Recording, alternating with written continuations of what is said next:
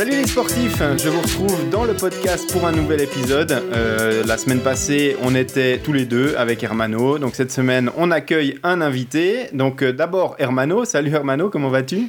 Salut Greg, salut cher invité. Moi je vais très bien. Un petit coucou aussi aux auditrices et aux auditeurs. J'espère qu'il en est de même pour vous. Bah oui, on espère que tout le monde va bien et puis que avec l'arrivée des beaux jours, hein, on enregistre là maintenant euh, à l'approche euh, des, beaux jours du printemps. On espère que les activités sportives de plein air euh, reprennent. Et puis, bah, dans des les quoi, des quoi? ah, Peut-être en Suisse c'est mieux, mais en tout cas chez moi à Luxembourg, là c'est gris, hein, très gris depuis quelques jours. Alors écoute, en Suisse, au moment d'enregistrer, il y, a du, soleil, il y a du beau temps, mais par contre, c'est vrai qu'il y a un petit vent bien froid là. Euh, on aimerait vraiment que le printemps s'installe et pour l'instant, euh, on n'a pas encore vraiment rangé les tenues, euh, les tenues d'hiver, ou en tout cas les tenues pour les, sorties à la fraîche. mais on parlait d'activités sportives, et puis quand on va faire une activité sportive, quelle qu'elle soit, ben, il y a un outil du corps humain qui est bien, bien intéressant à, utiliser pour faire du sport, c'est le muscle, et c'est ce dont on va parler ce soir avec notre invité Nicolas. Nicolas, bienvenue dans le podcast. Oui, bonsoir. Merci à vous pour votre invitation. Euh, très content d'être là et de discuter avec vous euh, pendant ce, podcast. bah, merci euh, d'avoir accepté notre, notre demande. c'est vrai que quand on parle de sport, on a parlé déjà de, de, nombreux sujets, mais on a parlé d'hydratation, on a parlé d'alimentation, et en fait, tous ces éléments-là, ils vont servir à une chose, c'est alimenter l'outil qui va nous permettre euh, de, mouvoir notre corps, le muscle. Et le muscle, finalement, on en a euh, relativement peu parlé euh, du muscle en tant que tel dans notre podcast. C'est pour ça qu'on t'a invité dans notre podcast aujourd'hui. C'est pour parler spécifiquement du muscle. Et puis, on a quelques petites thématiques dont on aimerait discuter, Hermano et moi, avec un spécialiste. donc, on, t'a contacté à ce titre. mais peut-être avant d'entrer dans le vif du sujet, est-ce que tu pourrais euh, te présenter à nos auditeurs qui ne te connaissent pas encore? Alors donc Nicolas Place, je travaille à l'université de Lausanne et plus précisément à l'Institut des sciences du sport de l'université de Lausanne, donc l'ISUL. Euh, et je suis là-bas maître d'enseignement et de recherche, donc je donne des cours aux futurs enseignants en éducation physique ou aux futurs préparateurs physiques, aux futurs intervenants en activité physique adaptée. Et c'est vrai que je donne des cours qui sont euh, le plus souvent centrés sur la fonction musculaire ou la fonction neuromusculaire. Et mon activité de recherche se base aussi euh, énormément sur différentes techniques qui permettent de mieux appréhender le rôle du muscle dans l'exercice physique, comme par exemple la réponse à la fatigue musculaire ou à des entraînements euh, qu'on pourrait donner à des personnes, à des athlètes ou à des patients. Très bien. Donc euh, voilà, un, spécialiste de la fonction musculaire, un spécialiste du sport. Donc a priori, euh, on a toqué à la bonne porte, Hermano. Bah, je pense, ouais. Et puis, euh, tu, as parlé, Nicolas, des, différentes, de, tes différents champs d'application. Euh, je pense que ça colle aussi tout à fait avec le sport d'endurance que l'on a pour habitude d'aborder, que ce soit euh, au travers du triathlon ou plus récemment au travers du trail. Enfin, en tout cas, on va pouvoir aborder plein de sujets relatifs à l'utilisation du muscle, enfin au muscle en lui-même et à l'utilisation du muscle, que ce soit sur des sports plutôt courts et intenses ou du sport plutôt d'endurance, comme peut l'être le triathlon, suivant les différentes distances on s'aligne. Oui, oui, bah, moi-même, hein, retraité aussi ou pré-retraité, même si j'en fais encore un petit peu, euh, j'ai fait beaucoup de, kayak, notamment de, marathon. Donc l'effort longue distance, euh, je connais bien aussi, peut-être moins avec les jambes, mais pas mal avec les bras. Donc il y a quelques différences aussi dont on pourra discuter. Mais voilà, c'est un sujet qui, euh, qui m'intéresse dans ma vie professionnelle, mais aussi qui me passionne dans ma, dans ma pratique sportive on va dire, euh, un peu moins intense maintenant, mais qui est toujours présente. Donc, avant peut-être de, parler euh, vraiment de, détails techniques du muscle, euh, l'idée ce serait déjà un petit peu de, faire une définition grossière de, qu'est-ce qu'un muscle et puis de comment ça fonctionne pour qu'on puisse aborder ensuite des sujets peut-être un petit peu plus précis. Mais donc, avant d'entrer dans cette, dans cette précision, un muscle, en gros, on a déjà parlé d'alimentation, donc il faut lui fournir du sucre pour qu'il fonctionne. Euh, ça, on l'a déjà vu avec notamment avec Denis Boucher. Euh, il faut aussi euh, bien s'hydrater parce qu'il a besoin non seulement d'eau, mais aussi et principalement des, électrolytes dont on a déjà parlé aussi. Mais tout ça, comment est-ce que ça produit de la force? Comment ça produit de, de l'énergie musculaire pour qu'on puisse pédaler, courir ou pagayer? Oui, donc un muscle, ben, par définition, c'est ce que vous avez entre deux tendons. donc ce qui permet de, faire bouger les articulations. Donc c'est vrai que sans muscle, il pas de mouvement. Donc ces muscles nous sont bien utiles pour toutes les activités physiques et sportives qu'on a, envie de faire. Euh, après, le, but final, on va dire, d'un muscle, c'est vrai, c'est de produire une force. Euh, et cette force, elle va être produite due à l'interaction de, protéines qui sont dans ces muscles, qui sont l'actine et la myosine.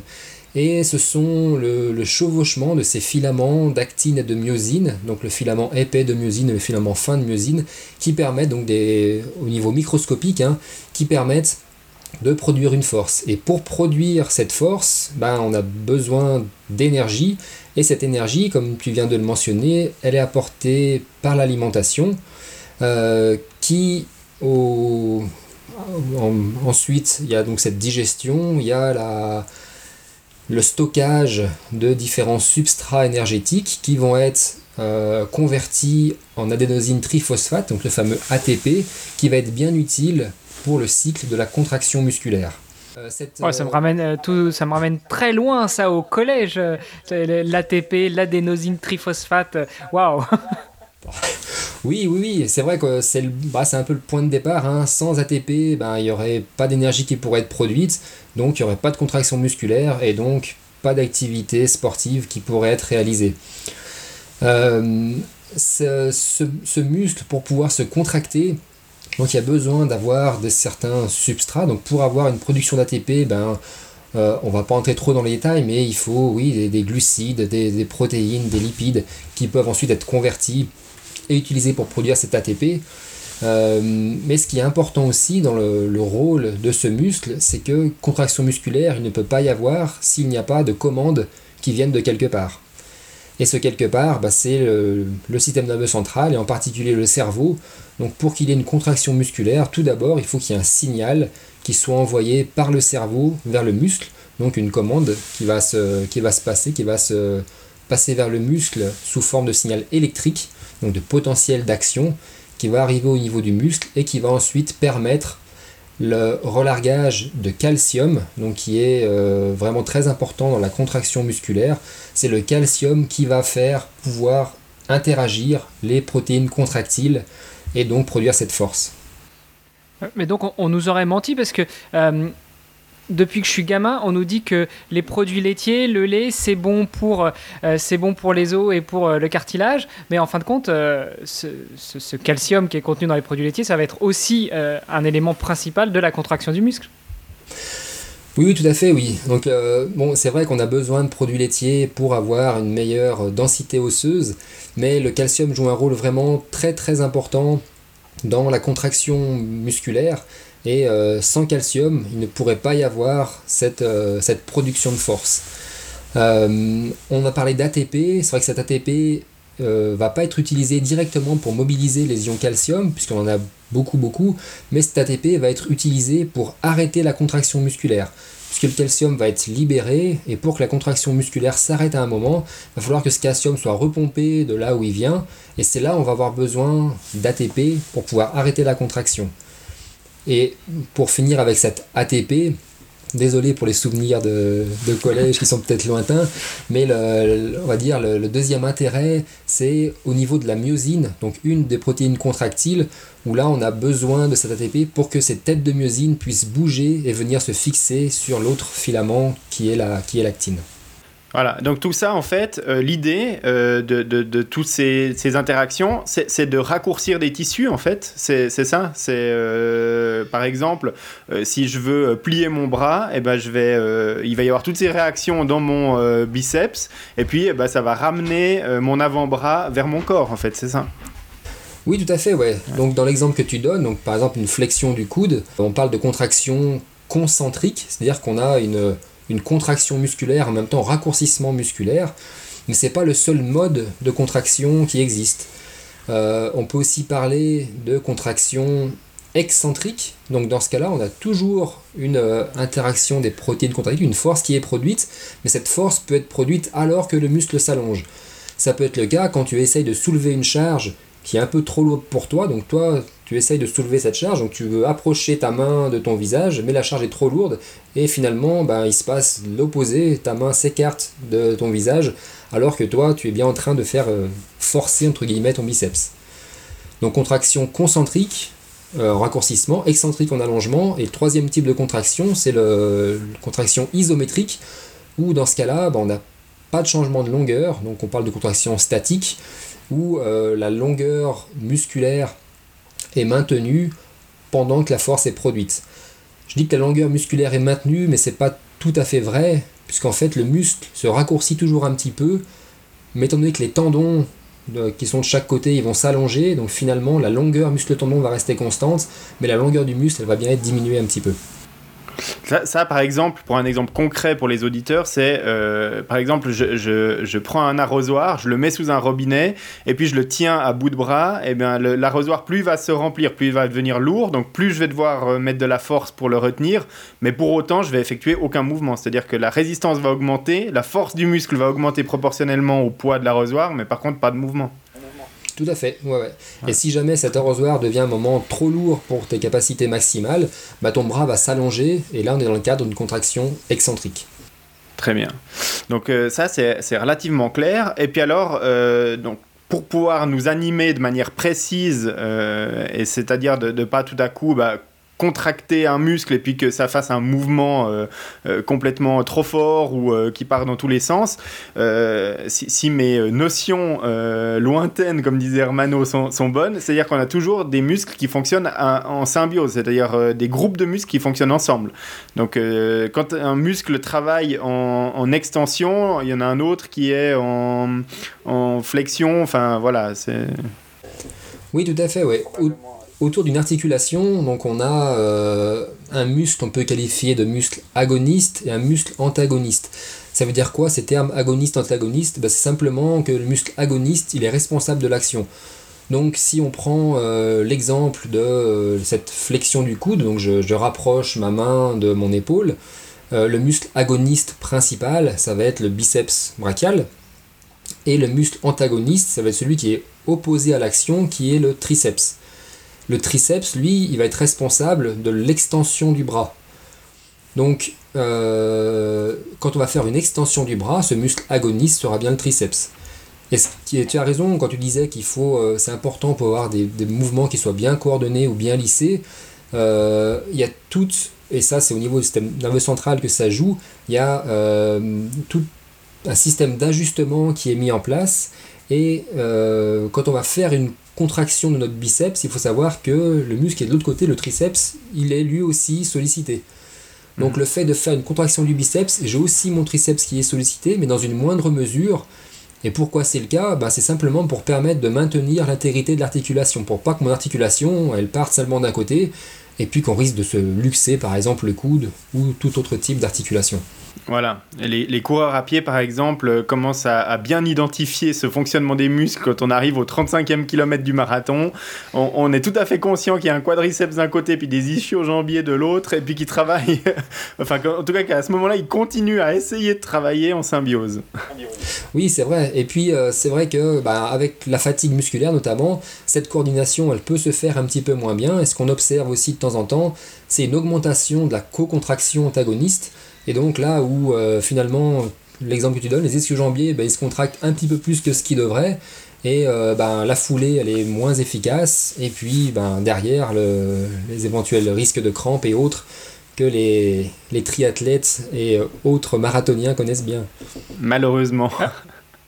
Ah. Euh, dans, l'exemple que tu donnes là, euh, c'est vraiment la fatigue musculaire qui est le résultat de ce changement de comportement Ou est-ce que, pour revenir sur ce que tu disais tout à l'heure, euh, à savoir que le, système nerveux central joue un rôle dans la commande des actions aux différents muscles, est-ce que ça va être aussi ce système nerveux central qui va être impacté, fatigué à un moment où on est vraiment que sur de la fatigue musculaire? Non, non, mais là c'est le grand débat qui dure depuis une centaine d'années et euh, dont on n'a toujours pas la, réponse, euh, on va dire, finale. Mais euh, oui, cette, fatigue musculaire, il y a des causes certainement nerveuses et des causes également musculaires. Donc il y, a, il y, a, cette dissociation entre le central et le périphérique. Il y a plusieurs modèles qui ont été apportés dans la littérature.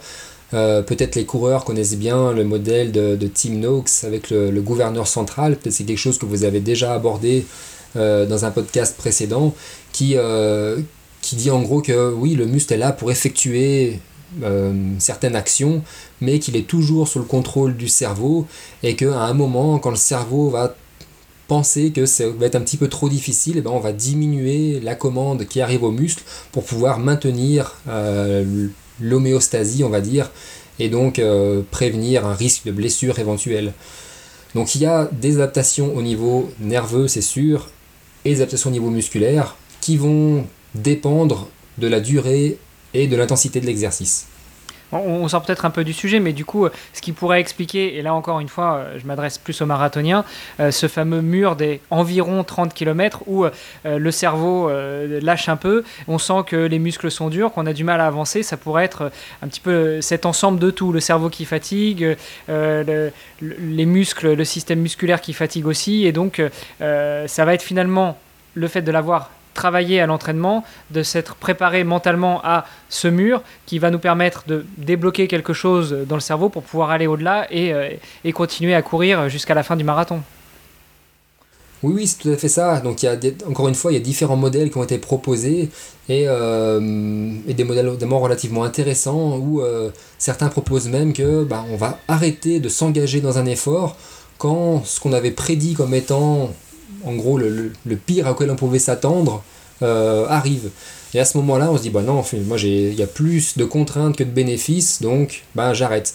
Je dis ça, j'arrête, tout ça euh, c'est subconscient, on va dire, mais le résultat là, on peut se désengager de l'effort qu'on est en train de fournir parce que bah, tout simplement le, ratio risque-bénéfice il, euh, il est plus favorable. Donc ça c'est intéressant, ça veut dire que le, cerveau il a un mode de, protection du muscle en fait, euh, un petit peu comme euh, si on était dans une voiture et puis que euh, même si on appuie sur la pédale des gaz à fond, au bout d'un moment il va y avoir un rupteur qui va empêcher le moteur de s'emballer trop fort. pour, le muscle c'est un peu pareil, le cerveau il va préserver le muscle en disant même si tu as envie d'y aller à fond, là moi je peux pas envoyer l'ordre au muscle de continuer à ce régime là sinon il va se détruire. Oui, c'est ça, le cerveau, c'est vraiment le rôle de régulateur. Donc c'est celui qui va initier l'exercice, puisqu'il faut bien une commande pour pouvoir, euh, prendre le départ d'une course. Mais à un moment, bah, si les, risques deviennent un petit peu trop importants, bah, le cerveau va aussi avoir ce rôle de régulateur et, euh, éventuellement même de, dérégulateur, si on peut dire, pour pouvoir faire diminuer la vitesse à laquelle on va courir. Et pour tout ça, pour essayer de maintenir l'intégrité euh, l'intégrité musculaire et on va dire l'intégrité même corporelle plus généralement. Ouais. Donc là, là on, revient un, tout petit peu de quelque chose dont on a parlé avec euh, Blaise Dubois il y a quelques semaines. Euh, le, corps humain en lui-même est quand même vachement bien fait. Enfin voilà, c'était la, petite remarque du moment. Oui, oui, c'est le cas. Dès qu'on s'intéresse à l'exercice, hein, on, on, se rend compte que le corps humain est quand même bien fait. Il y a beaucoup, beaucoup d'ajustements, beaucoup d'échanges notamment entre le muscle et le système nerveux central, que ce soit au niveau de la moelle épinière ou au niveau du cerveau, qui fait que bah, y, a, ouais, y a énormément de sécurité qui sont là pour, euh, bah, pour essayer de maintenir l'intégrité, mais également beaucoup d'adaptations qui peuvent être faites pour peut-être enlever certains verrous et permettre l'amélioration de la performance. Voilà, donc euh, là, là on est en train de parler de l'entraînement, typiquement. Tout à fait. Ouais. Euh, Maintenant qu'on a bien compris comment fonctionne le muscle euh, dans sa globalité et puis euh, comment est-ce qu'il euh, permet de réaliser des mouvements coordonnés, si on regarde, on, s'intéresse un tout petit peu plus en détail à la structure du muscle, il y, a quelque chose qui va aussi intéresser les sportifs, c'est que le muscle, en tout cas les muscles qui nous intéressent, hein, les muscles qui permettent de, faire bouger le, corps et puis de, de, réaliser ces sports d'endurance, que ce soit du cyclisme, de la course à pied, du trail, de la natation, des des sports euh, nautiques ou autres, eh bien, c'est que chaque muscle est composé de différentes fibres. Et puis, euh, ben, on, parle régulièrement des fibres rapides et des fibres lentes. Donc, ça veut dire que dans le muscle, en fonction du type d'effort qu'on va lui demander, il va pas forcément mobiliser euh, les mêmes fibres. Oui, tout à fait, c'est le cas, oui. donc, il faut savoir qu'un muscle va être composé de différents faisceaux de fibres musculaires, qui sont différentes parties du muscle, qui contiennent différentes fibres. Ces fibres elles-mêmes sont composées de myofibrilles qui sont composées de ces fameuses actine-myosines. Et donc quand on parle de fibres musculaires, en fait une fibre musculaire c'est quoi? Bah, C'est une cellule musculaire il y a plusieurs noyaux. Donc ça veut dire que c'est une, une, cellule qu'on appelle polynucléée. Pourquoi est-ce qu'il y a plusieurs noyaux dans cette cellule musculaire? Parce qu'une fibre musculaire, ça peut être relativement long. C'est-à-dire que ça peut mesurer euh, de 1 jusqu'à 20 ou 30 cm de long. Donc forcément, pour euh, une telle longueur, ben, il faut avoir plusieurs, endroits où on peut produire notre, euh, ADN, donc plusieurs noyaux. Et, et tu as raison qu'il y a plusieurs types de fibres musculaires. Donc on parle de fibres lentes et de fibres rapides. Et, et ça, ça va être le cas chez l'homme dans la majorité des muscles. Dans la majorité de nos muscles euh, dans, le corps humain, ben, on va avoir à la fois des fibres lentes et des fibres rapides. Et le plus souvent, à l'occurrence, de 50% chacun.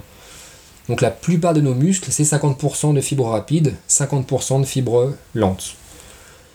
Après, il y a des exceptions également. Euh, je pense notamment aux muscles vraiment posturaux, comme peut être le solaire, donc un des muscles, euh, encore une fois, que les coureurs connaissent bien.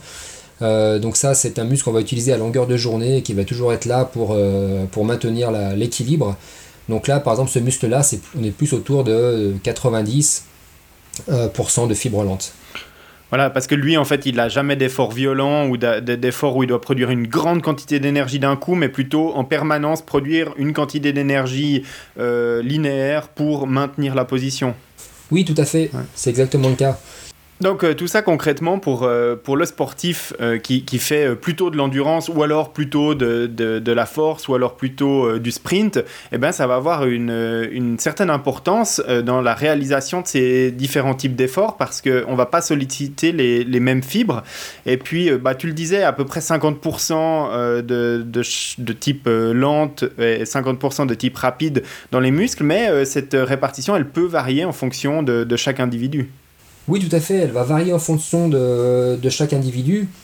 Euh, on peut avoir chez des personnes qui sont euh, ben, entraînées euh, vraiment spécifiquement, par exemple en, force, jusqu'à 70% de fibres, de fibres rapides, alors que quelqu'un qui va être très entraîné en endurance va avoir peut-être 80% de fibres lentes dans les muscles, par exemple du quadriceps, qui sont ceux qui sont le plus souvent utilisés. C'est comment est-ce qu'on va euh, mesurer ou quantifier la, typologie musculaire, donc la composition plutôt fibre lente, fibre rapide? Bon, on ne peut pas le voir juste en prenant une photo du muscle ou en regardant un peu à quoi il ressemble. Là, il faut faire une biopsie musculaire. Donc on arrive avec une aiguille, on va prendre un petit morceau de muscle et puis derrière on peut euh, quantifier euh, de quel type de fibre il s'agit.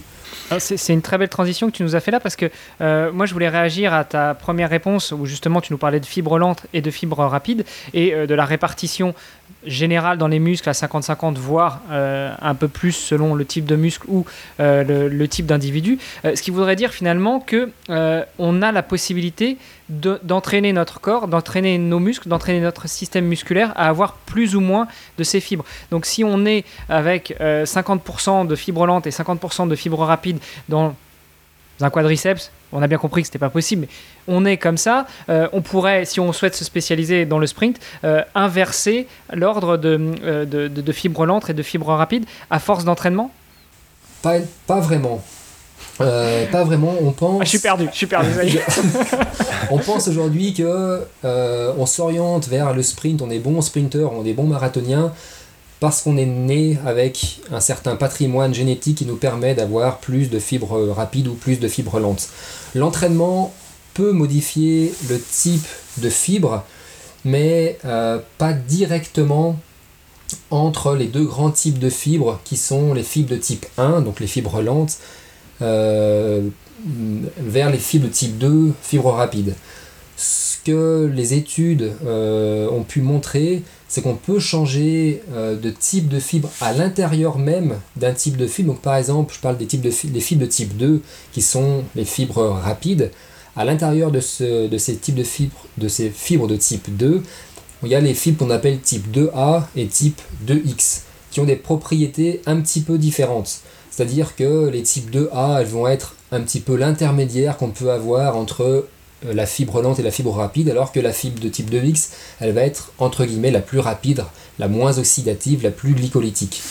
Et ce que les études ont pu montrer, notamment à l'issue d'entraînement de force, c'est qu'on peut avoir des petits changements, ou même quand je dis petits changements, hein, ça peut être de l'ordre de 10-20%, donc des transitions entre fibres de A, de X, mais assez peu finalement entre fibres de type 1 et fibres de type 2. Ok, donc euh, finalement, euh, on change pas vraiment ce qu'on est, quoi. Donc euh, si à la base, Usain Bolt, il est né avec peut-être 80% de, de, fibres rapides, eh ben peut-être heureusement qu'il a choisi le 100 mètres et pas le marathon. Oui, exactement. oui, tout à fait, c'est exactement ça. Après, il faut savoir que l'entraînement, je dirais quel qu'il soit, aura plus tendance à aller dans le sens type 2 versus type 1. Il est, il est on va dire que c'est plus naturel avec l'entraînement d'aller dans le sens fibres de type 1 qui sont du coup les fibres qu'on utiliserait le plus au quotidien. Dire que pour fabriquer des fibres rapides, les fibres de type 2, euh, c'est peut-être encore une fois un petit peu contre-intuitif, mais le plus efficace, c'est de rester allongé. Ah oui, alors effectivement, c'est un ah peu contre-intuitif.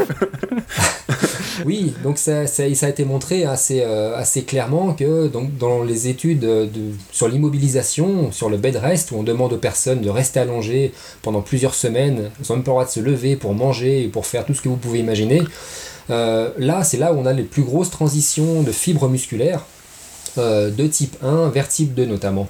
Et on se retrouve avec des typologies qui sont bah, beaucoup plus rapides, du coup, une musculature qui est beaucoup plus rapide, mais ça ne veut pas dire qu'elle est plus efficace, puisque euh, si vous ne bougez pas pendant un mois, bah, vous avez une atrophie musculaire, donc une diminution de la taille de votre muscle, qui fait que bah, vous produisez de façon moins de force, mais votre muscle comporte, contient un petit peu plus, même beaucoup plus de fibres de type 2. Et ça, ça a été montré sur les travaux à la fois chez l'animal et chez l'homme. Hmm.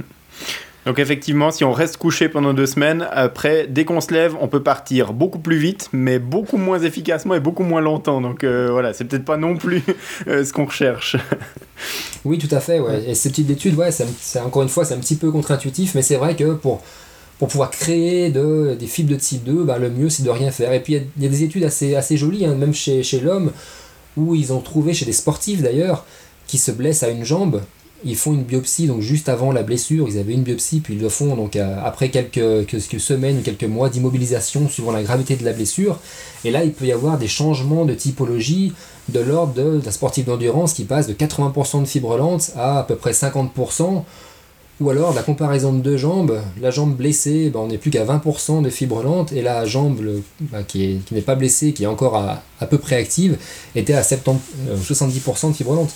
Mmh. Donc on est, vraiment, euh, on est vraiment sur des changements qui peuvent être très très importants, c'est pas seulement quelques pourcents, à savoir que par contre, dès que le sportif va reprendre son activité usuelle, au bout de quelques mois, ben, tout ça va se renormaliser, il va retrouver la proportion de fibres euh, lentes qu'il avait avant. Euh, pour qu'on se fasse une idée euh, par rapport à ces fibres, la différence entre la fibre lente et la fibre rapide, quel est un petit peu le mouvement type et la, limite de chacune de ces fibres? Alors, on imagine bien que la fibre lente, c'est la fibre de l'endurance, donc on peut l'emmener à, un effort extrêmement long. Hein. Il y a des personnes qui font des ultra-trails de plusieurs jours, qui peuvent continuer à courir. Donc là, c'est clairement une utilisation de, de fibres euh, lentes. Par contre, la fibre rapide, jusqu'à quel type d'effort et quelle intensité est-ce qu'elle va pouvoir tenir? Quelqu'un qui court un 100 mètres, un 400 mètres, un 1000 mètres. Euh, on a une, idée à peu près en temps ou en nombre de contractions ou euh, voilà jusqu'à quand elle, s'épuise en fait. Oui, oui. Donc euh, peut-être avant de parler du, temps de sollicitation, il faut peut-être juste rappeler le principe de, de, Henman, qui a été appelé comme ça parce que c'est Monsieur Henman qui, qui avait trouvé ça, qui est le principe de taille. Ce principe de taille, il dit quoi? Il dit que euh, vous allez commencer un exercice. Si l'exercice est de faible intensité, vous allez recruter principalement des fibres musculaires qui sont plutôt lentes. Et si vous avez besoin d'accélérer pendant votre, votre activité, si vous réalisez par exemple un test VO2 max, hein, ben, petit à petit vous allez recruter plus en plus de fibres dites rapides. Mhm. Et, euh, et, ça c'est plutôt bien fait, recrute ces fibres lentes en premier puisqu'elles sont quasiment inépuisables. Donc euh, inépuisable, ça veut dire quoi? Ça veut dire que ben, si euh, vous allez les solliciter, si vous allez courir, euh, je sais pas, à 10 km heure alors que votre VMA elle est, à, elle est à 18 ou 20, ben, vous pouvez en gros courir autant que vous voulez. La limite ne va pas être au niveau de la fatigabilité de vos fibres. Mhm. Peut-être qu'à un moment, oui, si vous n'apportez plus de, de, glycogène, de glucose ou quoi que ce soit, ben, ça va s'arrêter. Mais si vous apportez, ben ouais, je dirais que ce qui va vous arrêter, c'est peut-être à ce moment-là le fait d'avoir mal au genou ou autre, mais pas forcément, forcément la, fibre musculaire en elle-même qui va être entre guillemets fatiguée alors que l'histoire est un petit peu différente pour les fibres de type rapide. Euh, là, il a été montré, et là, donc c'est assez facile à faire, hein, c'est juste de prendre une biopsie musculaire si on veut faire des études chez l'homme, ou alors de prendre des muscles de souris, de rat, et puis simplement euh, ôter une fibre et les stimuler électriquement. Et puis en répétant ces stimulations électriques, on regarde la cinétique de décours de la force, et on se rend compte que les fibres de type rapide, ben, si on répète des contractions comme ça, au bout seulement de quelques minutes, il n'y a plus grand chose qui sort. Donc, euh, donc la, la, différence de fatigabilité entre ces deux types de fibres, elle est vraiment très très importante. Et le système neuromusculaire est relativement bien fait dans le sens où on va recruter d'abord les fibres qui sont le plus résistantes à la fatigue, donc qui seront celles qui seront sollicitées par définition le plus longtemps. En sachant que, et je fais peut-être une, parenthèse dans la parenthèse, mais euh, et on fait souvent d'ailleurs cet amalgame, on recrute pas directement des fibres musculaires. On ne peut pas dire qu'on recrute d'abord des fibres lentes et après des fibres rapides. On va recruter ce qu'on appelle des unités motrices.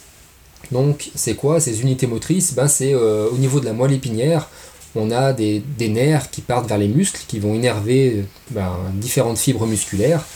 Et euh, ce qu'on appelle des motoneurones, donc au niveau de la moelle épinière, sont ces motoneurones qu'on va recruter directement. Et ce sont ces motoneurones, selon leur taille, qui vont donner les caractéristiques aux fibres musculaires. Si vous avez en gros un neurone de petit diamètre, ben, il va énerver des fibres lentes et il va être recruté assez facilement. Alors qu'un motoneurone de gros diamètre va recruter, enfin, va être associé à des fibres plus rapides et on va le solliciter à des intensités d'effort qui sont plus importantes. Est-ce que j'ai le droit de dire une connerie? Ce, qui veut bien, ce qui veut donc bien dire que la taille compte. non, plus, plus, sérieusement, on, euh, et là, euh, je, je m'en remets à toi, Nicolas, le scientifique. Euh, si je ne m'abuse, le cœur est un muscle. Euh, et, à ce niveau-là, enfin au niveau du cœur, on fait peut-être une digression, mais quels sont, enfin, de quel type de fibres est-il composé? Est-ce que euh, suivant la, puissance, la force, la rapidité euh, à laquelle il va battre, il va plutôt recruter des fibres lentes ou des fibres rapides? Enfin, Faisons un petit focus sur ce gros muscle qui est quand même, avec le cerveau, la partie centrale de l'être humain.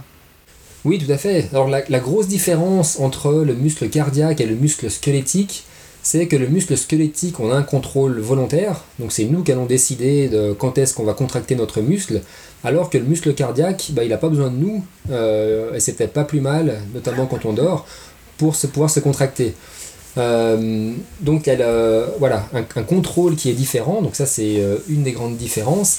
Et également ces types de fibres musculaires, donc ce sont des types de fibres musculaires, donc du muscle squelettique, alors que pour le muscle cardiaque, on est sur, euh, on va dire, des types de myosine très très oxydatives. Donc c'est un muscle qui est, travaille en permanence. Donc c'est un muscle qui, entre guillemets, ne peut pas se permettre d'avoir une fatigabilité importante. Bah, sinon, malheureusement, ça se passerait mal dès qu'on voudrait commencer à faire un effort. Donc euh, il y, a, quelques différences au niveau du fonctionnement, également au niveau de la on va dire de la contraction de ces, euh, deux types de muscles que je vais, passer là, c'est pas forcément l'objectif. Mais, euh, oui, clairement, le muscle cardiaque, ben, très important pour l'activité physique, mais on n'a pas vraiment le contrôle, même si avec l'entraînement, on peut arriver à diminuer sa fréquence cardiaque, notamment de repos, etc., ce qui peut permettre après d'avoir une plus grande fréquence cardiaque de réserve, chose encore une fois que les athlètes d'endurance connaissent bien. Alors effectivement, ça c'est des choses dont on a déjà parlé euh, dans, dans, le podcast. Euh, et puis si je me trompe pas, euh, juste dernier aparté par rapport au cœur, c'est que ce muscle-là, même s'il est fatigué, même s'il a beaucoup travaillé, parce qu'après un ultra trail ou un Ironman ou autre, il a quand même pompé entre guillemets plus de fois que de coutume dans une seule journée.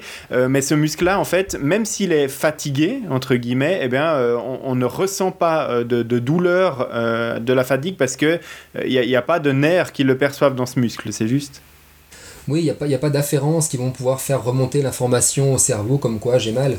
Dans le muscle squelettique, euh, ce qui va pouvoir faire mal éventuellement, c'est ben, que ce muscle il est reliés au cerveau par tout un système de ce qu'on appelle des afférences, donc ils vont informer sur euh, tel ou tel métabolite qui s'est accumulé. Donc on parle beaucoup, euh, on peut en parler d'ailleurs si vous voulez, on parle beaucoup du lactate qui en réalité n'a pas un grand rôle dans la fatigue musculaire, mais ça peut être du phosphate inorganique, des espèces oxygénées euh, réactives, de plein de choses qui vont faire que ben, le cerveau va être informé, et encore une fois, comme on en parlait un petit peu plus tôt dans le podcast, ben, il va être informé en disant, là il se passe quelque chose, est-ce qu'on peut encore continuer ou pas, et dans ce cas-là, éventuellement réguler la commande qui arrive vers ce muscle.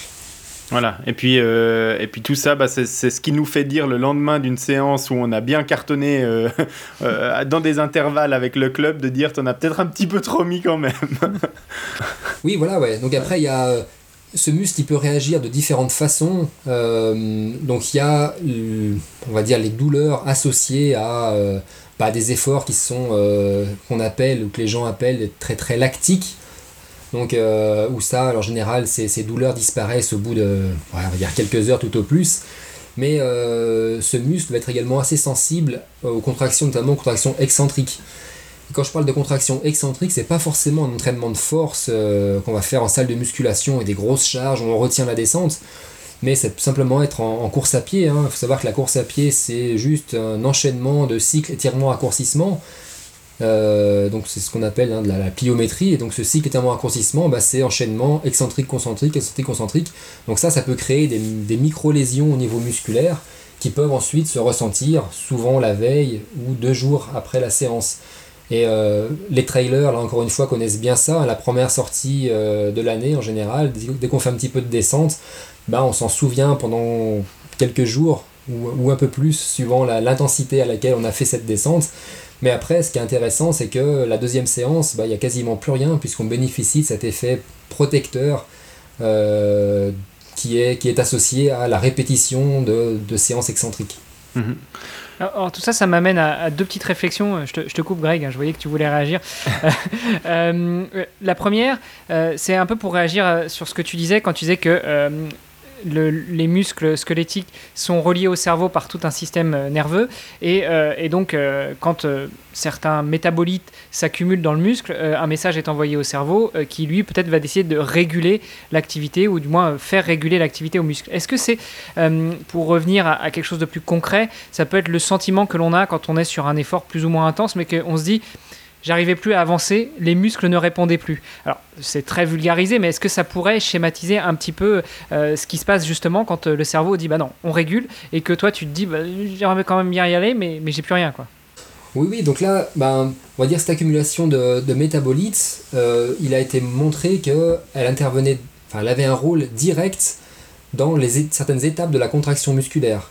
Donc si euh, vous atteignez un certain niveau euh, d'acidose, donc une baisse de pH relativement importante du fait que l'effort a été très important et que vous avez sollicité beaucoup la glycolyse, on va atteindre un certain niveau de, pH qui va faire que bah, à un moment on va, on va tout simplement arrêter l'utilisation de cette glycolyse. Et donc forcément, si on arrête la sollicitation de la glycolyse et si on passe sur le métabolisme oxydatif, ben, la vitesse de course, la vitesse de déplacement, elle va s'en faire ressentir euh, très très très rapidement.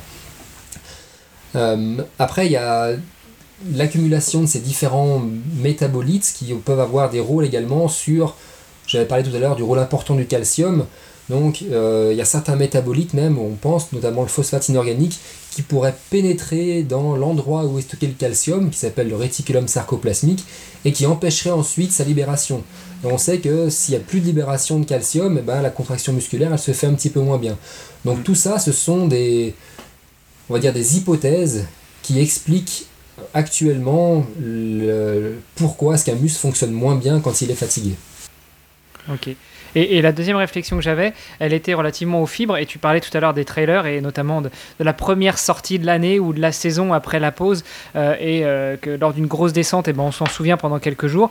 Euh, c'est souvent cette fameuse expression où on se dit tiens, j'ai cassé de la fibre.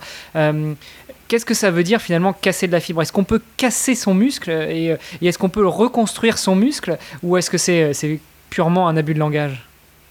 Non, non, c'est pas un abus de langage. On peut casser vraiment des fibres. Hein. On peut voir des images là, de, fibres musculaires donc, qui sont prises au microscope électronique avant et après un marathon par exemple. Et on voit très très bien que ben, les fibres musculaires elles sont vraiment lésées. Euh, alors que tout est bien aligné euh, avant un marathon, on a ces alternances, la actine, myosine, de bandes sombres, de bandes claires. Après un marathon, ça peut, enfin, je dis un marathon, c'est encore pire après une, sortie euh, trail en descente. On a vraiment des, des sarcomères, donc ces, ces, unités contractiles du muscle qui peuvent être tout à fait désorganisées. Et, euh, tout ça, ça va prendre, suivant l'ampleur, on va dire, des dégâts, euh, plusieurs jours, voire plusieurs semaines à se normaliser. Ça ne veut pas dire qu'on peut rien faire pendant plusieurs semaines, ça veut juste dire que ben, pour pouvoir réparer ce muscle, on va mettre en place différentes stratégies, notamment ce qu'on appelle des cellules satellites, donc qui vont, qui vont être là pour un petit peu réparer tout ça. Euh, et, qui, euh, et qui vont permettre aux muscles de mieux supporter bah, le même entraînement qui pourrait être fait par la suite. Puis par rapport à l'entraînement, donc euh, c'est ça qui est magique avec le corps humain, c'est-à-dire qu'il il s'adapte. Si je vais faire ma sortie trail, je fais ma descente euh, et puis ça tape beaucoup, puis j'ai très mal aux jambes après. Je retourne une semaine après, je vais avoir un petit peu moins mal et ainsi de suite. Puis après, je vais descendre de plus en plus vite et de plus en plus fort parce que le muscle il s'est adapté, il s'est, euh, voilà, il, a évolué pour pouvoir me permettre de faire ce type d'effort plus facilement, plus rapidement. mais par contre, au niveau du muscle, comment ça se passe? Est-ce que c'est les fibres qui sont devenues plus fortes ou est-ce que le muscle a créé plus de fibres euh, Comment est-ce que le, muscle s'adapte en lui-même et puis devient plus résistant? Ou, est-ce qu'il a développé une capacité de régénération euh, beaucoup plus rapide? Oui, bah c'est un, on va dire c'est un petit peu tout ça. Donc c'est euh, les, je pense que c'est le, tissu musculaire qui devient un petit peu plus solide, on va dire. Donc avec donc le, le, le, le, tissu musculaire, ce sont les fibres qui permettent de produire de la force mais également tout ce qui est autour et qui permettent à cette fibre musculaire de toujours avoir cette structure. Et donc il y a pas mal d'autres protéines qu'on appelle, les protéines de la, structure du muscle, qui permettent de, maintenir le muscle dans son état initial. Et ces protéines-là, ben, si on envoie un stimulus qui va les désorganiser un petit peu, elles vont se reconstruire de façon plus solide et si vous refaites la même chose deux semaines plus tard, bah, ça va être plus compliqué de les casser. Euh, et ça, c'est typiquement ce qu'on peut observer après un entraînement de type excentrique. Et il y a pas, mal de littérature sur ce que les anglophones appellent le repeated bout effect, donc on appelle, on traduit en français souvent par l'effet répété, donc qui est dit à dire que bah, finalement, si vous faites un exercice, vous allez souffrir pas mal, mais si vous le répétez par la suite, bah, vous allez avoir beaucoup moins de douleur puisque votre tissu musculaire sera, sera régénéré. Euh, par contre, euh, il y a peu de preuves pour dire qu'on a plus de fibres musculaires. Ça, c'est un gros débat aussi, notamment dans l'entraînement de force, de dire ouais, mais si je m'entraîne en force, euh, je vais faire grossir mon muscle. Pourquoi est-ce que mon muscle grossit? Est-ce que c'est parce que chacune de mes fibres va être de taille plus importante? Ou est-ce que c'est parce que je vais avoir plus de fibres musculaires? Donc là, c'est plutôt la, dire la première euh, proposition qui serait privilégiée, le muscle grossit suite à un entraînement de force parce que les fibres musculaires grossissent. Il n'y a encore pas de preuves suffisantes, en tout cas chez l'homme, pour dire qu'il y a plus de fibres musculaires qui vont pouvoir être créées. J'avais encore deux questions du coup qui découlent de ce que tu nous dis. Euh, ce serait euh, bah, relativement à, ces, sportifs et euh, reprenons l'exemple du Bolt qui, qui, on le savait, faisait beaucoup de travail en force, beaucoup de musculation, même au niveau des bras, il avait des bras énormes. donc là, on, est effectivement sur de la fibre musculaire qui grossit, enfin sur du muscle qui grossit et pas de la fibre musculaire qui, comment dire, qui, qui se démultiplie. Oui, tout à fait même chez les bodybuilders d'ailleurs, hein, Usain Bolt, c'est vrai qu'il est, ouais, il est costaud, mais voilà, les bodybuilders donc, ont vraiment des, masses musculaires très très importantes. Et même chez eux, encore une fois, avec des études où on a réalisé des biopsies, il euh, n'y a, pas de preuves fortes qui tentent à dire que, ben oui, il y a plus de fibres musculaires. Euh, les seules preuves qui existent, donc là je suis en train de parler donc de la différence entre hypertrophie, hypertrophie c'est l'augmentation de la taille de la mhm. fibre musculaire, euh, par rapport à l'hyperplasie. L'hyperplasie, c'est l'augmentation du nombre de, cellules musculaires. Euh, les seules preuves qui existent pour cette hyperplasie, ce sont chez les modèles animaux, notamment les poulets ou les cailles. Pourquoi les poulets ou les cailles? Parce que c'est un, modèle qui a été utilisé il y a, quelques années maintenant, mais assez pratique, où les gens en fait suspendaient des poids aux ailes de ces, oiseaux de façon chronique, donc pendant plusieurs heures ou plusieurs jours. Et là, ils ont observé une augmentation relativement importante de la taille de ce muscle due à plus de fibres musculaires. Alors certainement, bah, on va suspendre du poids au bras de personne, donc le stimulus qu'on peut faire chez l'homme est certainement moins important, c'est peut-être une des raisons pour laquelle l'hyperplasie chez l'homme n'a pas encore été prouvée. Ok. Euh, et, dernière question toujours sur la fibre, sur la taille, sur, euh, sur le nombre. Euh, quand on parle de sécher un muscle, ça correspond à quoi en fait? Ça va être essorer le muscle pour qu'il soit plus fin? Enfin, à quoi, d'un point de vue scientifique, ça correspond au-delà de l'abus de langage? Oui, oui, ben, c'est un petit peu en fait le, le terme hein, sécher, ça veut dire qu'on va essayer d'enlever euh, l'eau. Donc, euh, donc souvent c'est euh, lié à une déhydratation. Cette déshydratation permet, donc on, on, enlève une partie de l'eau du corps tout simplement en, arrêtant, de, en, arrêtant de, en arrêtant de boire un petit peu, puis en arrêtant les, de, de manger, ce qui permet également de retenir l'eau. Donc il faut savoir que si on mange des glucides, 1 gramme de glucides, on va stocker 3 grammes d'eau. Donc le fait d'arrêter de manger des glucides, le fait de boire un petit peu moins, eh ben, on va avoir moins d'eau qui va être stockée. Et donc les reliefs musculaires vont être peut-être plus jolis à voir. Et ce qui permet, voilà, dans les compétitions de, de bodybuilding, mm. d'être peut-être mieux noté. Puis là, on a pas mal utilisé de, vocabulaire de force. Euh, et puis au, début, enfin, quand on a parlé des, fibres, on a vraiment parlé de, fibres de type lente ou de type rapide. Mais quand on fait de la force, euh, qu'on soulève des poids, qu'on fait euh, des, des, squats avec des poids importants, pour autant, c'est pas forcément un mouvement qui va vite. Mais là, c'est quand même les fibres rapides qu'on va solliciter parce que c'est des fibres qui sont plus fortes, c'est juste. Oui, tout à fait, ouais. Donc c'est ce qu'on disait tout à l'heure avec ce principe de taille si on met une charge importante, ben, on va avoir besoin de ces fibres musculaires qu'on appelle de type rapide, de type 2, mm. qui vont être là pour pouvoir nous permettre de lever cette charge, puisque les fibres lentes en elles-mêmes ne vont pas pouvoir permettre, étant donné qu'elles sont un petit peu moins fortes, pas pouvoir permettre de, soulever cette charge.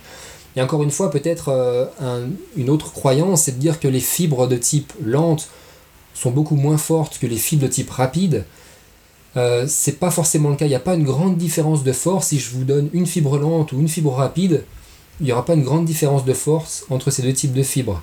La grande différence qu'il va y avoir, c'est que il y a beaucoup plus de fibres par unité motrice de type rapide par rapport à une unité motrice lente. Ça veut dire que comme on recrute des unités motrices, chaque motoneurone va innerver plus de fibres rapides et donc c'est pour ça que l'unité motrice rapide va être beaucoup plus forte qu'une unité motrice lente. Voilà, donc c'est parce que c'est... Et beaucoup plus gourmande en énergie aussi. Oui, exactement. Il n'y a pas les mêmes substrats qui vont être utilisés. Donc on va être plutôt sur, euh, encore une fois, tout ce qui va être anaérobie, alors que la fibre euh, ou l'unité motrice lente, ça va être tout ce qui est plutôt aérobie. Mais, euh, mais oui, du coup, plus de fibres se contractent, donc plus de demandes en ATP.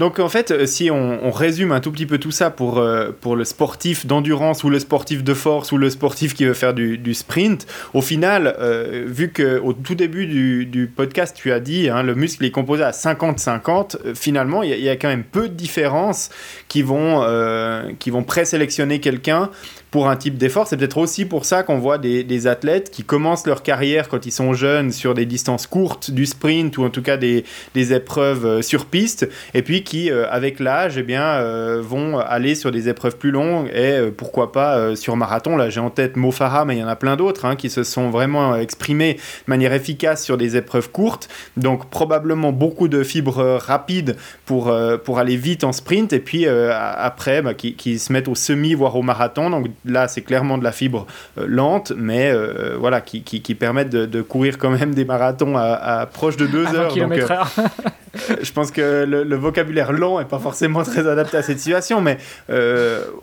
génétiquement, on peut en avoir un petit peu plus, un petit peu moins, mais ça va pas avoir un gros impact sur, sur le, développement. Et puis, c'est vraiment à l'entraînement que ça va se, décider.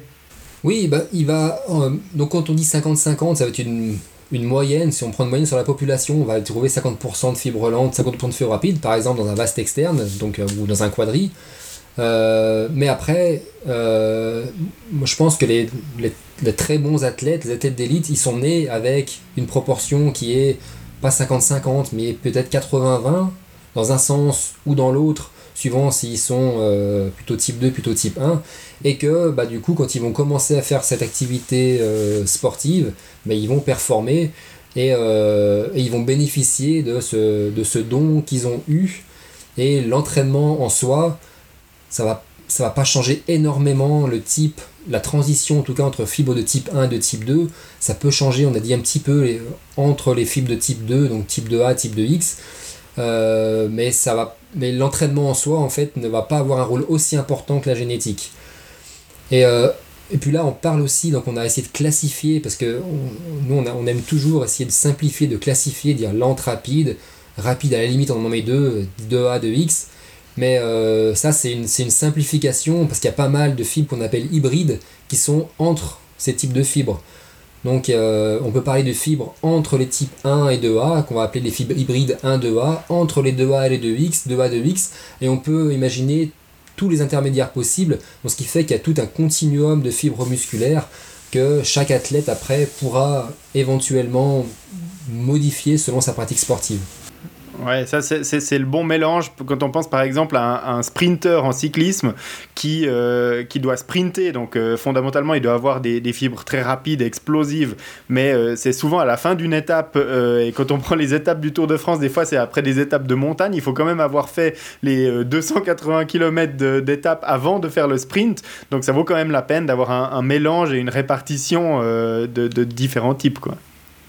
Oui, oui, tout à fait, exactement. Ça vaut la peine aussi d'avoir une, une, bonne équipe pour rester caché pendant 280 bords.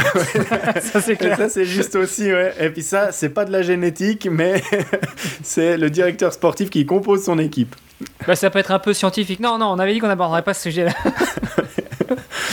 Voilà, mais en fait, euh, ça, permet quand même euh, de, relativiser un petit peu, c'est-à-dire que le sport, c'est pas seulement euh, la fibre musculaire, donc le, fonctionnement du muscle est capital, hein, évidemment, pour, pour n'importe quel mouvement du, squelette, mais par contre, c'est vrai qu'on on a parlé d'économie de, course, on a parlé de, physiologie du, coureur, typiquement, plusieurs fois, quand on parlait de performance sur marathon, on, on, a quand même décrit des marathoniens qui sont super secs, qui sont super euh, légers, euh, qui ont une, foulée avec des, jambes. Quand on, les voit courir, on a l'impression qu'ils ont des segments complètement infinis et puis, euh, et puis une, posture qui est, tellement irréprochable qu'on se dit que c'est pas naturel. Donc voilà, il n'y a, a, pas que la, la génétique au niveau du muscle, mais il y a vraiment un ensemble qui fait qu'on performe dans une discipline ou une autre. Oui, oui, tout à fait, oui. Et encore une fois, j'insiste bien sur le fait que le muscle est sous le contrôle direct du cerveau et que c'est vraiment la, communication qu'il va y avoir entre les deux qui va pouvoir amener à la performance. Ouais, et ça, euh, ça, s'améliore avec l'entraînement aussi. C'est-à-dire que quand je vais faire une séance de, de 10 fois 400 euh, mètres sur piste, je vais entraîner mes muscles, je vais adapter mes articulations, mais je vais aussi entraîner mon système nerveux pour être plus efficace à commander mes muscles. Tout à fait. Et à être plus efficace et à supporter euh, la douleur induite par ces, euh, par ces répétitions de, de 400 mètres. Ouais. Donc euh, ouais, c'est quand même un, bel ensemble. Et puis c'est des choses dont on se doute même pas, pas forcément quand on fait ce type d'entraînement, mais voilà, qui nous permettent d'être plus performants. En tout cas, je trouve ça très très intéressant tu sais, euh, j'ai un autre podcast qui s'appelle Dans les vestiaires et où j'ai coutume ces derniers temps de poser une question à mes invités. Euh, c'est une question à trou où je leur dis le talent c'est bien, mais et je leur demande de compléter. Et ce qui revient euh, très régulièrement, c'est le talent c'est bien, mais sans le travail, ça sert à rien. Et, c'est encore bien la preuve de ce que de, la discussion qu'on vient d'avoir. C'est-à-dire que on peut avoir quelques prédispositions génétiques dans le sens où quelqu'un va plutôt avoir une, répartition de fibres rapide pour être sprinter versus quelqu'un d'autre qui va en avoir plutôt pour être avec des fibres lentes, mais malgré tout, le travail va permettre d'assimiler les entraînements et puis surtout euh, de débloquer certaines choses au niveau de la préparation mentale, enfin au niveau du cerveau pour pouvoir commander le tout, euh, si j'ai bien résumé ce que tu as dit, Nicolas. Oui, oui, tout à fait. Oui, oui, c'est bien beau d'être, euh, on va dire, d'être, d'avoir eu un don, mais, mais, mais ce don, il n'est pas grand-chose, il n'est pas grand-chose sans, sans entraînement. Et euh, ouais, je veux dire, les, les, plus grands sportifs, on sait le temps qu'ils passent à l'entraînement et pour développer leur force musculaire et toutes les autres qualités nécessaires, quelle que soit leur activité sportive. Donc là, il n'y a, a pas doute. Le muscle, on parle souvent de la plasticité musculaire. Donc c'est vrai que le muscle est un tissu très plastique, il va s'adapter assez, assez facilement à tout ce qu'on va lui faire faire. Hein. Vous faites entraînement de force, vous allez progresser en force. Vous arrêtez votre entraînement de force, bah malheureusement vous allez euh, perdre en force encore plus vite que ce que vous avez pu gagner. Mais, euh, tout ça, ça peut s'appliquer à, différentes fonctions euh, au niveau du corps humain. Hermano, pour résumer ce que tu as dit, il y, a la phrase qui m'est restée. Je fais un petit clin d'œil à Marc Muezza, qui était avec nous la saison passée dans, des, dans différents épisodes sur le, la force mentale et le, le, coaching mental. Et il disait le travail bat le talent quand le talent ne travaille pas. Et je trouve ça que c'est exactement ce que tu viens de dire. Et c'est, j'adore cette phrase. ça pourrait être une très belle conclusion. Mais voilà, c'est une conclusion euh, qui, est, quasiment générique dans le sport hein, euh, pour tout. Et euh, là, bah, là, on le voit, on, a beau s'appeler Mark Cavendish et puis d'avoir des, des, cuisses qui sont bourrées de fibres, de tout ce que tu veux. bah, si tu travailles pas sur ton vélo, bah, tu vas battre personne au sprint. c'est clair. Voilà. Donc, euh, je trouve que de cet épisode, on a appris plein de trucs sur le muscle. Et euh, bah voilà, moi, je, pense clairement que c'est quelques indications et quelques informations qui nous manquaient par rapport à tous les autres sujets qu'on a pu développer là autour. C'est vrai que euh, ce muscle, il est important. On a, on a longuement décrit au cours des épisodes précédents dans le podcast comment on l'alimentait en énergie, comment on allait l'alimenter en minéraux. Et, on, a, on a répété ça plusieurs fois. je pense que les, les auditeurs fidèles du podcast sont incollables sur les filières énergétiques sur euh, lipides, glucides, euh, euh, protéines, comment ça marche. Avec l'épisode de Denis, on a appris aussi les électrolytes, etc. Mais voilà, je, remercie vraiment Nicolas d'être venu participer à notre, podcast pour nous expliquer, une fois qu'on a amené ça aux muscles, comment ça fonctionne. J'ai trouvé cet épisode très très intéressant. Est-ce que, Hermano, tu veux rajouter quelque chose pour cet épisode? Euh, bah, peut-être juste pour guider un peu nos auditrices et nos auditeurs, euh, Nicolas, est-ce que tu aurais quelques ressources rapides en termes de, livres ou de documentaires ou, euh, ou même d'autres supports pour pouvoir se renseigner un petit peu plus si jamais tout ce qu'on a abordé aujourd'hui était un petit peu trop technique? Alors en dehors de réécouter notre épisode, et ça évidemment on vous encourage à le faire, mais, non, mais vraiment si on, on, cherche quelques ressources un peu plus... un peu, quelques ressources sur lesquelles on va pouvoir s'étaler un peu plus, un peu plus prendre le temps, qui éventuellement vulgariseront encore un peu plus le sujet. Est-ce que tu aurais des, références à nous donner?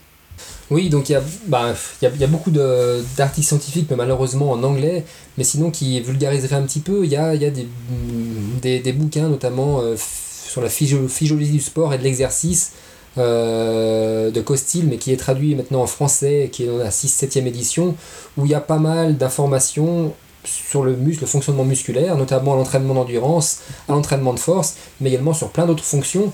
Donc, euh, bon, tu parlais tout à l'heure de tes années, euh, collège, euh, mais je pense que c'est un bouquin qui, voilà, pour en savoir un petit peu plus, qui peut être relativement intéressant. Après, je peux regarder je peux réfléchir aussi un petit peu à des, à des bouquins, on va dire, qui ouais, sans trop, on va dire, pour en savoir plus, sans trop se, prendre la tête. Et, euh, et si c'est le cas, je, voulais, je vous ferai parvenir ça euh, à Greg et à toi. Ouais, bah avec plaisir. Puis nous, on mettra ça dans les notes de l'épisode euh, au moment de, le publier. Donc, comme ça, les auditeurs pourront immédiatement se ruer sur podcast.nakan.ch pour aller lire les notes de l'épisode et retrouver les, fameuses références vers différents euh, euh, livres ou publications qui permettront d'approfondir un petit peu le, sujet. Nicolas, je sais pas si toi, tu voulais rajouter quelque chose, si un, un, un élément important dont on n'a pas parlé dans ce podcast que tu voulais ajouter avant la fin. Non, j'ai rien à rajouter, juste à vous, euh, remercier. Euh, j'ai pris beaucoup de plaisir à discuter avec vous. J'espère que euh, les auditeurs, les auditrices prendront du plaisir à nous écouter. juste dire que moi, je suis même disponible si jamais certains parmi vous qui allez nous écouter ont des questions ou autres. Ben, ben voilà, pour en discuter avec plaisir. Et, et puis, ben, tout bon pour la suite et euh, bravo encore une fois pour ce que vous faites. Je pense que c'est très intéressant et très informatif. Bah écoute, merci à toi d'être venu nous rejoindre pour cet épisode et d'avoir partagé toutes ces connaissances que tu as sur le, muscle, sur le, sport et puis euh, de discuter de tout ça avec nous euh, qui bah, voulions en savoir plus. Et puis j'ai trouvé cet épisode vraiment très très instructif parce que accessible, on comprend bien ce qui se passe, et puis très très intéressant parce que ça permet de comprendre un petit peu mieux comment on fonctionne, et puis moi, j'aime bien comprendre comment ça marche. Euh, euh, peut-être juste pour terminer, tu, invitais les auditrices et auditeurs qui auraient des questions à, euh, échanger avec toi. Est-ce qu'il y a un endroit où on peut te retrouver sur Internet ou, ou, alors on, transmettra tes, on transmettra les questions s'il y en a? Oui, non, j'avoue que je suis assez peu présent sur les réseaux sociaux, mais c'est de ma faute. Il faudrait que j'augmente un j'améliore un petit peu ça. Mais, euh, sinon, euh, voilà, si euh, les gens veulent me trouver, vous pouvez passer directement via Hermano, via Grégory, ou alors vous regardez sur le site de l'Université de Lausanne, vous tapez Nicolas Place, Université de Lausanne, et vous trouverez mes coordonnées, et puis je serai tout à fait prêt à répondre aux questions éventuelles. Bah écoute, en tout cas, on se fera un plaisir de relayer les messages. S'il y a des auditeurs qui ont des questions euh, sur leurs fibres musculaires, eh ben, euh, si, si, nous, on peut pas y répondre et on va rapidement être limité pour y répondre, eh ben, on fera suivre à Nicolas avec grand plaisir. Super, merci beaucoup Nicolas et euh, Greg, merci d'avoir l'idée cet épisode avec brio comme d'habitude. Bah écoute, euh, merci à toi aussi. Euh, je pense qu'on on est deux, on co-anime et, et voilà, l'union fait la force, exactement comme avec les fibres musculaires. Et ben c'est pas tout seul qu'on va courir un marathon. Alors j'aimerais bien savoir qui est la fibre lente et qui est la fibre rapide chez nous deux, mais bon, ce sera un autre sujet. Je, te laisserai à tes débats. En tout cas, euh, merci Nicolas, c'était vraiment un plaisir d'enregistrer cet épisode. Merci Hermano et euh, merci à tous les auditeurs qui ont écouté cet épisode supplémentaire. Bien évidemment sur podcast.nacan.ch pour les notes et puis euh, les éventuelles références vers des ouvrages qui vous permettront d'en savoir plus. vous pouvez sans autre mettre une petite note sur les plateformes de podcasting. Apple Podcast, c'est le, plus pratique parce que c'est là qu'on a le, le, plus de retours. Et puis, nous, on vous retrouve dans deux semaines pour un prochain épisode. Ciao, ciao. Merci, au revoir.